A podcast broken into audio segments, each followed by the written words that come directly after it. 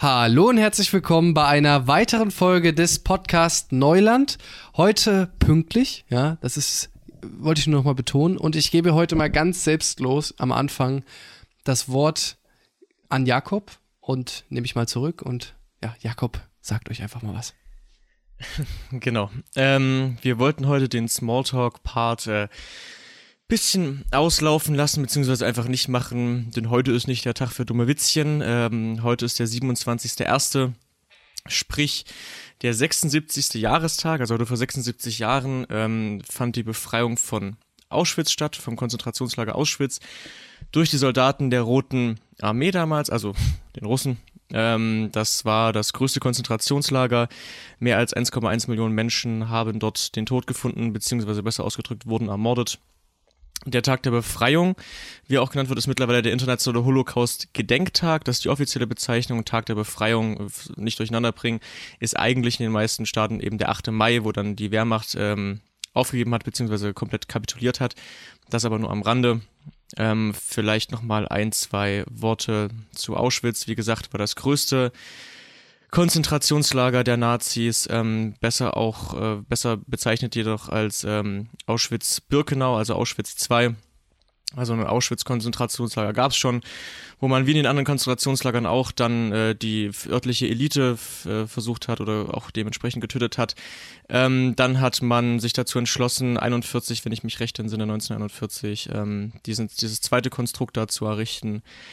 Ähm, und auch das sogenannte Weiße Haus, ähm, wo dann die äh, berühmten, berüchtigten Gaskammern eingerichtet wurden, ähm, wo sozusagen der erste Einsatz von Zyklon B stattgefunden hat, ähm, um die maschinelle, mehr oder minder Ermordung ähm, der Nazis, äh, also der, der Juden durch die Nazis ähm, eben durchzuführen. Genau, das jährt sich immer wieder, das sollte man nicht vergessen, wie die anderen äh, wichtigen Daten aus dieser Zeit, sollte das Ganze nicht in Vergessenheit geraten. Ähm, das soll es auch schon gewesen sein, nur noch mal ein kleiner Hinweis von mir, dass es eben heute ist und wir uns da dumme Witzchen sparen möchten. Ähm, abschließend vielleicht nochmal ein Zitat von einem Holocaust-Überlebenden war das, äh, wenn ich mich recht entsinne, grob gesagt, ähm, auch an die nachfolgenden Generationen. Also ihr seid nicht schuld daran, dass es passiert ist, aber ihr seid mehr oder minder in der Verantwortung, dass sowas nie wieder passiert. Ähm, das finde ich, seit ich das zum ersten Mal gehört habe, einen sehr schlüssigen und sinnigen Satz. Ähm, und finde, dass der, dass der äh, ohne, ohne irgendwas anzustreichen gilt, gelten soll und äh, ich hoffe in der mehrheitlich, in der Bevölkerung, in der Mehrheit der Bevölkerung in Deutschland eben auch so gilt und weitergeführt wird und dass man sich daran auch hält. So, das nur ganz kurz am Rande. Äh, heute geht es um die europäischen Institutionen beziehungsweise um die Organe, die an der Gesetzgebung äh, in Europa beteiligt sind. Das sind namentlich das Parlament, der Ministerrat und die Kommission. Ich würde jetzt am Anfang euch diese drei, diese drei Institutionen ein bisschen vorstellen, die Organe erklären, was sie so ein bisschen machen, was deren Aufgabe ist. Und dann wird äh, der gute Robby euch erzählen, wie denn eigentlich so ein Gesetz entsteht, also ähm, wie das von Institution zu Institution weitergeleitet wird, wer bestimmt sowas und so weiter und so fort. Also wie entsteht ein Gesetz in Europa.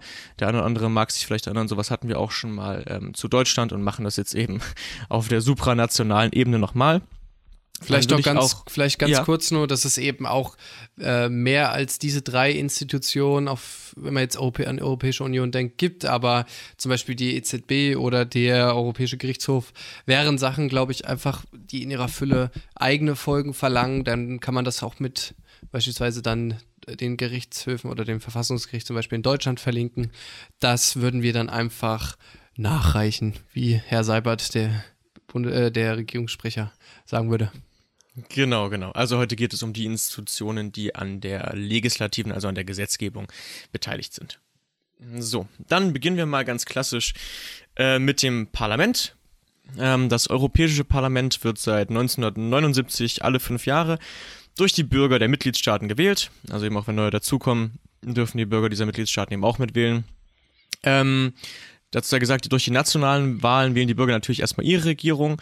Ähm, und also das ist in so zwei Formen. Also das wird einmal gemacht und dann eben auch die europäischen Wahlen. Das hat wahrscheinlich einer auch schon mitbekommen.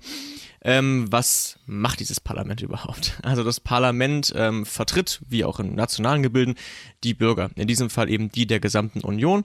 Es hat primär eigentlich drei Aufgaben. Also die erste ist die Gesetzgebung. Ähm, dazu kommt ja auch im Endeffekt gleich Robbie, also Entscheidung über, über internationale Abkommen, Prüfung der Arbeitsprogramme der Kommission ähm, und so weiter und so fort. Ähm, relativ wichtig ist, äh, dass Parlamente üblicherweise auch eine Form von Kontrollgremien sind, also haben eine Aufsichtsfunktion, ähm, in dem Fall die demokratische Kontrolle aller EU-Organe. Sie wählen den Präsidenten der EU-Kommission, genehmigen den, äh, die Ausgaben aus dem EU-Haushalt, ähm, bearbeiten auch die Petitionen, die von, von EU-Bürgern eingereicht werden ähm, und können Untersuchungsausschüsse einsetzen einsetzen. Ähm, erörtern auch ein bisschen die Währungspolitik mit der Europäischen Zentralbank und was zur Kontrollfunktion gehört, einmal Wahlbeobachtung ähm, und natürlich eben auch Befragung von Kommission und Rat. Ähm, bezüglich des Haushalts, also die äh, stellen den Haushaltsplan äh, der EU gemeinsam mit dem, mit dem Ministerrat auf ähm, und genehmigen eben auch den langfristigen EU-Haushalt. Vielleicht noch kurz was zur Zusammensetzung. Ähm, das Parlament hat 704 Sitze ähm, plus eins, äh, den Präsidenten des Parlaments, also insgesamt 705. Jedes Land stellt in Abhängigkeit seiner Bevölkerungsanzahl, das ist recht wichtig, eine unterschiedliche Anzahl an Abgeordneten. Das heißt, nicht aus jedem Staat kommen, was weiß ich, fünf oder wie zum Beispiel, ähm, was weiß ich, in Amerika zum Beispiel, jedes, jedes Land stellt äh, zwei, wie heißen sie, Governors oder was war das? In Amerika, Bitte? auf jeden Fall. Bitte? Ich, ähm, spiel gerade Candy Crush auf meinem Handy.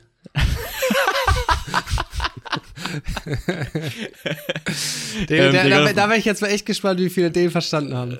Äh, ja, ja, sehr schön. Ähm, nee, und genau, in, in, in, Russland zum Beispiel ist auch so, dass jeder, jedes, jedes, äh, jeder Bereich sozusagen halt zwei Abgeordnete darstellt. Ähm, hier ist es so, es äh, bemisst ja eine Bevölkerungsanzahl. Das heißt, maximal 96 Abgeordnete darf er dann stellen und minimal sechs Sitze ähm, bekommt es. Ähm, eben je nachdem. 96 äh, Abgeordnete hat nur das bevölkerungs bevölkerungsreichste Land innerhalb der Europäischen Union. Das sind wir, das ist Deutschland. Ähm, die Länder mit sechs Sitzen sind, lass mich lügen, Estland, Zypern, Luxemburg und, jetzt muss ich nochmal nachgucken, Ach ja, Malta, genau. Ähm, genau, die haben dann nur sechs Abgeordnete und alle anderen äh, pendeln halt irgendwo dazwischen. Ähm, dazu sei gesagt, dass ähm, jetzt das nochmal ein bisschen neu gemischt wird, weil ja Großbritannien und damit auch ähm, die ähm, die Parlamentarier aus Großbritannien nicht mehr dabei sind. Das wird jetzt nochmal irgendwie durch, äh, durchrochiert. Ähm, die Parlamentarier teilen sich, wie auch in anderen Parlamenten, in Fraktionen ein. Willst du was zu durchrochiert sagen? Nein, Weil das ein Schachbegriff ist, wolltest du mich dumm Du hast gerade Parlamentarier komisch gesagt. Ach so. Du hast gerade irgendwie, äh, aber egal, ich wollte dich gar nicht Ja, ich habe ich in der Zeit viel, viel Star Wars geguckt und deswegen habe ich so mit Alien-Namen irgendwas und dann spricht man es vielleicht okay, komisch aus. Ist genau. okay, ist okay. Alles gut. Ähm, ganz komisch ist es gerade für mich gewesen. Egal. Ähm, die Parlamentarier ähm, teilen sich in Fraktionen auf, aber das nicht anhand ihrer Staatsangehörigkeit, sondern anhand ihrer politischen Orientierung, wie das auch in normalen Parlamenten so das so ist. Ähm, zum Beispiel gibt es einen Zusammenschluss von sozialdemokratisch ausgerichteten Parlamentariern aller verschiedenen Staaten in der EU. Es gibt einen von christkonservativen konservativen, Konservativen, von Ultrarechten, von äh, anderen Formen von Nationalismus, Liberale, Grüne, you get the grip. Ähm, ein äh, wichtiger Punkt vielleicht noch, ähm, der Präsident des Europäischen Parlaments, das war ja zum Beispiel auch mal Martin Schulz, ähm, der vertritt äh, das Parlament vor den anderen EU-Organen EU und natürlich auch vor der Außenwelt und äh, er hat das letzte Wort bei der Genehmigung des EU-Haushaltes. Ähm, kommen wir zur Kommission. Ähm, die wird gemeinhin Hüterin der Verträge genannt. Äh, da habe ich mich an mein Studium erinnert gefühlt, weil da hatten wir das auch und ich fand das immer irgendwie, fand das immer irgendwie weird. Hüterin der Verträge klingt ein bisschen, klingt ein bisschen umständlich. Kommission klingt irgendwie ein bisschen cooler. Ähm, was die macht, ist, die vertritt die Interessen der gesamten EU. Die EU-Kommission hat ein Vorschlagsrecht für alle gemeinschaftlichen Rechtsakte und in ihrer Hüterfunktion sozusagen achtet sie auf die Einhaltung ähm, des Gemeinschaftsrechts und fügt über, fügt über exekutive Befugnisse, beispielsweise beim Haushalt oder beim Kartellrecht. Ähm, an der Spitze der Kommission steht äh, deren Präsident bzw. Präsidentin. Momentan ist das Ursula von der Leyen ähm, und diese EU-Kommissionspräsidentin wird ähm, für fünf Jahre ebenfalls gewählt von den Staats- und Regierungschefs. Ähm, also bestimmt und dann vom EU-Parlament gewählt. Was kann so eine Kommission noch? Mahnungen aussprechen, Bußgelder gegen Unternehmen verhängen, kann Klage vor dem äh, Europäischen Gerichtshof einreichen, falls EU-Staaten gegen getroffene Regelungen verstoßen. Ähm, das ist eben so ein bisschen diese Hüterin der Verträgeform. Die gucken halt, dass die, dass die Staaten sich an, an die Absprachen, an die Regelungen, an die Gesetze halten. Äh, die Kommission ist ein relativ großer, also ist die Verwaltung der Europäischen, Europäischen Union. Ähm, da arbeiten über 25.000 Mitarbeiter aus allen 28 Mitgliedstaaten ähm, mit, die verständigen sich üblicherweise auf Deutsch und Französisch, äh, Deutsch und Französisch, Englisch und Französisch natürlich. Ähm, Deutsch ist dort zwar auch eine Amtssprache, wird aber eher weniger genutzt. Ähm, Vielleicht noch ein Fun-Fact dazu: Der Kommissionsapparat ist in über 40 Generaldirektionen aufgeteilt, an deren Spitze jeweils ein Generaldirektor steht. Ähm, dass diese Generaldirektionen beschäftigen sich dann mit eher individuellen Themenbereichen. Und abschließend haben wir den Rat der Europäischen Union. Äh, den nennt man gemeinhin Ministerrat. Warum das so ist, ähm, wird sich gleich ergeben. Ähm, das ist das wichtigste gesetzgeberische Gremium der EU. Ähm, und wenn dieser Ministerrat tagt, entsendet, entsendet jedes, jeder Mitgliedsstaat ähm, einen Fachminister. Das ist abhängig davon, um welches Thema es eben gerade geht. Also da gibt es, was weiß ich, da geht es um Finanzen oder Soziales oder wie auch immer. Ähm, und dann treffen sich eben diese jeweiligen Fachminister, also der Finanzminister zum Beispiel kommt dann dahin. Ähm, genau. Ähm, der Vorsitz dort ist ein bisschen anders geregelt. Ähm, dort werden drei Länder für 18 Monate bestimmt. Die müssen dann da irgendwie miteinander agieren. Alle sechs Monate wechseln sie sich ab ähm, und unterstützen sich da primär eher organisatorisch, das Ganze, das Ganze zu leiten. Ähm, das Land, was in gerade den sechs Monaten dran ist, wird eben von den beiden anderen unterstützt.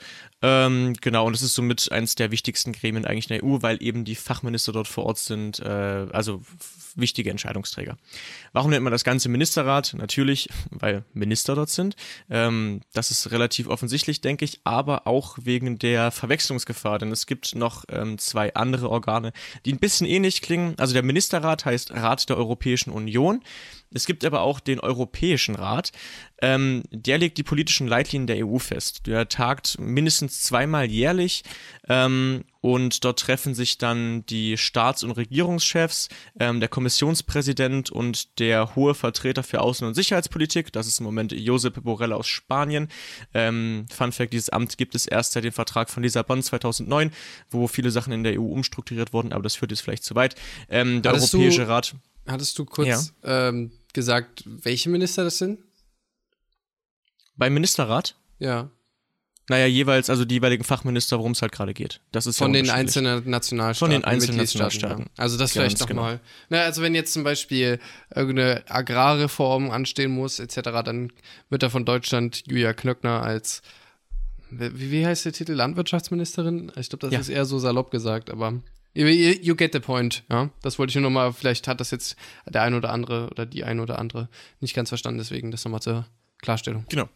Also im, im Ministerrat eben Minister und im Europäischen Rat die Staats- und Regierungschefs. Ähm, und dann gibt es nochmal den Europarat. Das ist jetzt nicht so unglaublich relevant für unser Thema. Ähm, da sind nicht nur äh, Vertreter der Europäischen Union, sondern von äh, 47 Staaten allgemein äh, vertreten und machen da ihr eigenes Zeug. Darum soll es heute nicht gehen. Nur, dass ihr diese drei äh, verschiedenen Begrifflichkeiten hört. Also wichtig ähm, sind auf jeden Fall der Ministerrat, also der Rat der Europäischen Union, bei dem sich die Minister treffen. Und der Europäische Rat ist dann das, wo sich die Staats- und Regierungschefs treffen, um die politischen Leitlinien der EU festzulegen. Und der Europarat ist halt auch noch so ein Ding. Gut, ähm, jetzt hoffe ich, ihr habt so einen groben Überblick und ich hoffe, ich habe nicht zu schnell geredet, weil das ist wahrscheinlich schon relativ viel an Infos in den paar Minuten. Ähm, aber Robby wird euch jetzt erklären, wie denn diese Institutionen untereinander verwoben sind, wenn es darum geht, ein Gesetz äh, zu beschließen. Ich glaube auch, um das ganze Konglomerat aus Europäischer Union zu verstehen, braucht es mehr als eine Podcast-Folge. Naja, safe. genau, also fangen wir nochmal ganz, also wie gesagt, wir machen jetzt noch das Gesetzgebungsverfahren, also wie, ent, wie kommt jetzt aus dieser ganzen Maschinerie ein Gesetz raus? Wie gesagt, Jakob hat das schon gesagt, Europäische Kommission, Kommission sind da beteiligt, der Rat der Europäischen Union, der indirekt gewählt ist. Das heißt, jetzt für Deutschland gesagt, wir wählen ein Parlament, das Parlament wählt einen Kanzler oder eine Kanzlerin und die bestimmt Minister. Oder der bestimmt Minister, so ungefähr. Das heißt, da haben wir nur indirekt Einfluss und das Europäische Parlament, das wählen wir direkt als BürgerInnen. So, was äh, die Kommission besteht aus 27 Mitgliedern der jeweiligen Nationalstaaten. Die Großbritannien hat der Abschied genommen und besitzt halt auch als einzige Institution ein sogenanntes Initiativrecht. Das heißt, da, das ist die, die Abteilung oder das ist die, das Organ, was eben Gesetzentwürfe vorlegt. Das kann auch sozusagen vom Europa Europäischen Parlament ein bisschen beeinflusst werden oder quasi auf, vom Europäischen Parlament aufgefordert werden. Oder es gibt auch Bürgerinitiativen, die sozusagen einen, ja, einen Wunsch oder einen Antrag äußern können, dass eben ein Gesetzesentwurf geschrieben werden soll. Das ist aber kein Muss. Und äh, dann kommen wir mal zum eigentlichen Prozess. Also das, der Begriff Gesetz ist, würde ich mal sagen, im europäischen Kontext etwas weiter gefasst. Es gibt nämlich verschiedene Arten. Es gibt Verordnungen, Richtlinien, Beschlüsse, Stellungnahmen, Empfehlungen und die entscheiden sich ein bisschen in ihrer, ja, ich sag mal, Strenge und ihrer Wirkungsreichweite. Also zum Beispiel Stellungnahmen oder Empfehlungen, wie der Name es schon sagt, sind eben nur Vorschläge oder auch manchmal nur Meinungen, aber das ist jetzt nichts Verbindliches. Deswegen die wichtigsten beiden, und die sind auch dann für alle Staaten verbindlich, sind Richtlinien und Verordnungen. Was ist der Unterschied?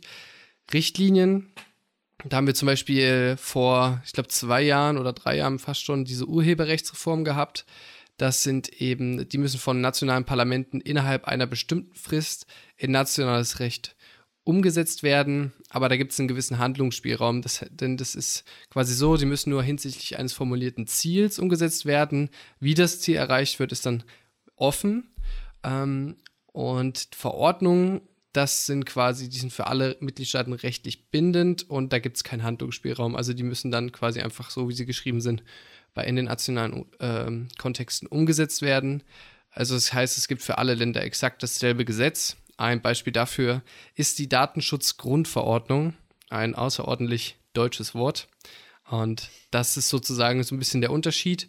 Dann kommen wir mal zu dem Prozess, wie ich würde mal sagen, die meisten Gesetze ähm, äh, quasi verabschiedet werden, nämlich durch das ordentliche Gesetzgebungsverfahren.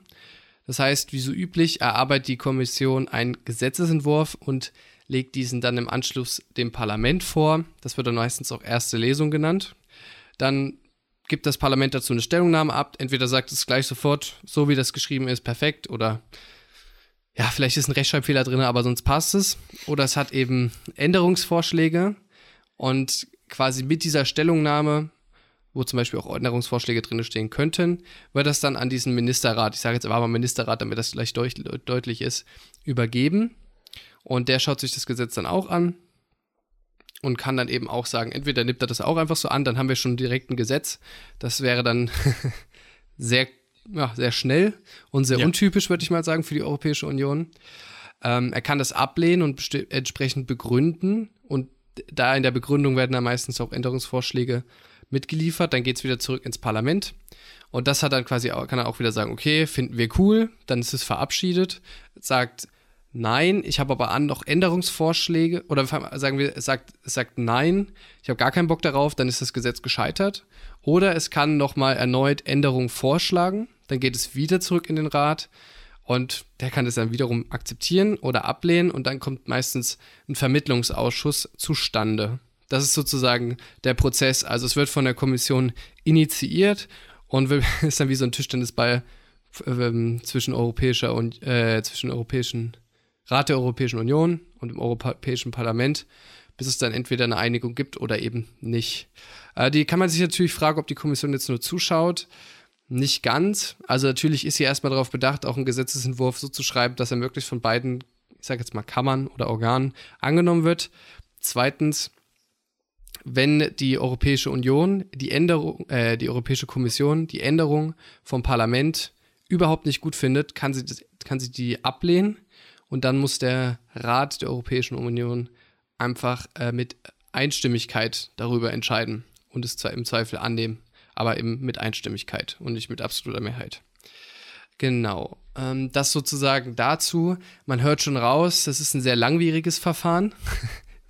Europäische Union ist, glaube ich, generell langwierig. Da äh, malen die Mühlen langsam auf jeden Fall. Naja, beziehungsweise ist halt oftmals einfach eine Zustimmung, eine hohe Zustimmung gefordert. Und das ist bei manchmal schon in Deutschland schwierig. Und dann, wenn man daran denkt, dass das jetzt mittlerweile 27 Mitgliedstaaten sind, äh, ja, kann man sich auch ungefähr vorstellen, woher das dann kommt. Genau, also in, dann ist es so, dass es in den meisten Fällen tatsächlich, ähm, bevor dieses ordentliche Gesetzgebungsverfahren initiiert wird oder eingeleitet wird, dass sich die drei Institutionen, also die, die Kommission, der Rat der Europäischen Union und das Parlament, vorab mit Vertretern oder Vertreterinnen treffen und sozusagen im Trilog, das ist so ein informeller Trilog, Trilog, schon versuchen, da eine Einigung zu erzielen, sodass das dann schnell durch das Verfahren durchgehen kann. Das ist aber häufig mit Kritik verbunden, weil das natürlich sehr intransparent ist, was dann hinter irgendwelchen Türen gesagt wird. Aber ich glaube, das kann man generell sagen. Also auch der Rat der Europäischen Union ist recht intransparent und es kommen immer wieder Vorwürfe auf, ne, dass eben das ein Lobbyverein sei etc. Aber das können wir irgendwann mal anders klären. Ähm, dann gibt es noch neben dem, das nur ganz kurz am Rande, neben dem ordentlichen Gesetzgebungsverfahren noch ein Zustimmungsverfahren. Da muss das Parlament zustimmen für das Gesetz, hat aber, kann aber keine Änderung vornehmen. Das ist quasi wie so ein Vetorecht. Und dann gibt es das Konsultationsverfahren. Das, da hält, hält das Parlament, also wir sagen immer mal vom Parlament aus, weil das ist ja das, was die BürgerInnen ähm, sozusagen beeinflussen können, hat das nur eine beratende Funktion und der Rat stimmt über das Gesetz ab. Gibt aber natürlich, also man kann jetzt nicht einfach für ein Themenfeld sozusagen entscheiden, welches Verfahren man will. Das ist dann schon an bestimmte Themen geknüpft. Und das wäre jetzt sozusagen mal ganz kurz abgerissen, wie ein Gesetz entsteht in der Europäischen Union. Es gibt auch, ja, zum Teil sind das auch recht kleinteilige Verordnungen. Es gibt auch Verordnungen, die sich zum Beispiel mit, es gibt eine Gurkenverordnung, glaube ich, wie unsere Gurken in der Europäischen Union auszusehen haben oder unsere Bananen. Wurde das nicht nochmal, wurde das nicht nochmal irgendwie abgeschafft oder so? Aber ja, genau, dass die möglichst also gerade sein sollen, damit sie, damit sie gestapelt werden können, ja. Genau, es ist mitunter sehr kleinteilig. Aber darauf wollen wir jetzt auch nicht weiter eingehen. Uns ging es ein bisschen darum, dass sie so den Prozess dahinter versteht und so ein Gefühl für die Institution bekommt. Falls ihr das jetzt nicht ganz verstanden habt oder immer noch nicht so ganz wisst, was jetzt die Kommission macht, etc., keine Dann geht es uns wie euch. Und das ist mitunter alles, wie ich auch schon gesagt habe, recht intransparent und ja, es könnte demokratischer sein in dem Sinne, dass wir als ja, souverän, der das, das Volk soll ja eigentlich souverän sein, ein bisschen mehr die einzelnen Institutionen beeinflussen könnten, müssten, etc. Aber naja, man hat es ja zum Beispiel auch gesehen, dass Ursula von der Leyen einfach aus dem Nichts heraus gefühlt ähm, Präsidentin wurde, weil der Rat der Europäischen Union das bestimmt und nicht die BürgerInnen. Ja, und da. Ja, Deutschland schiebt halt viele Politiker also in die EU einfach weg. So auch Oettinger oder solche, solche Schwitzfiguren. So. Das, also ich meine, also wer denkt denn ernsthaft, dass der, dass der auf einmal in der EU gut auf, aufgehoben ist? Der hätte einfach in Frührente gehen sollen und fertig ist, aber nee, den schickst ja, du halt nochmal. Darüber also, wollen wir jetzt mal nicht philosophieren. Ich wollte eigentlich nur den Punkt klar machen, dass man dann auch mal so, ne, das ist auf jeden Fall die Kritik, die man manchmal, manchmal so hört, nicht unbegründet ist. auch genau. über Oettinger wollten wir jetzt, ja, äh, da gibt es, glaube ich, eine Menge Sachen, über die man so reden kann. Aber gut, ja. das wollen wir jetzt einfach mal beiseite schieben. Die Folge sollte auch gar nicht so lange werden. Ist jetzt, glaube ich, auch nicht, sondern schön knackig und kurz, weil das ja eher, eher ein. Ja, da gibt es jetzt, so wie wir das Thema gefasst haben, nicht so viel Philosophie, Philosophiemöglichkeiten, sondern das ist halt einfach Fakten. Genau, ähm, und wir sind ja auch gerade in der Klausurenphase, deswegen alles ein bisschen abgespeckter, aber danach ähm, überlegen wir uns einen richtigen richtigen, knackigen äh, Bums. Bums und. Nee, äh, Wums hat Olaf Scholz gesagt, sorry. Wums, ach so, ja, nee, perfekt. Dann knackigen Wums ähm, und dann wird nochmals äh, inhaltlicher Rat gedreht. Ähm, oh. Ansonsten, äh, ansonsten ähm, sind wir durch, wa? Ja, wir wünschen euch viel Erfolg. so eine Geburtstagsanrede. Viel Gesundheit, viel Erfolg. Nein, also bleibt gesund, nehmt Corona ernst ja, damit wir bald wieder normal leben können. Und damit sind wir raus.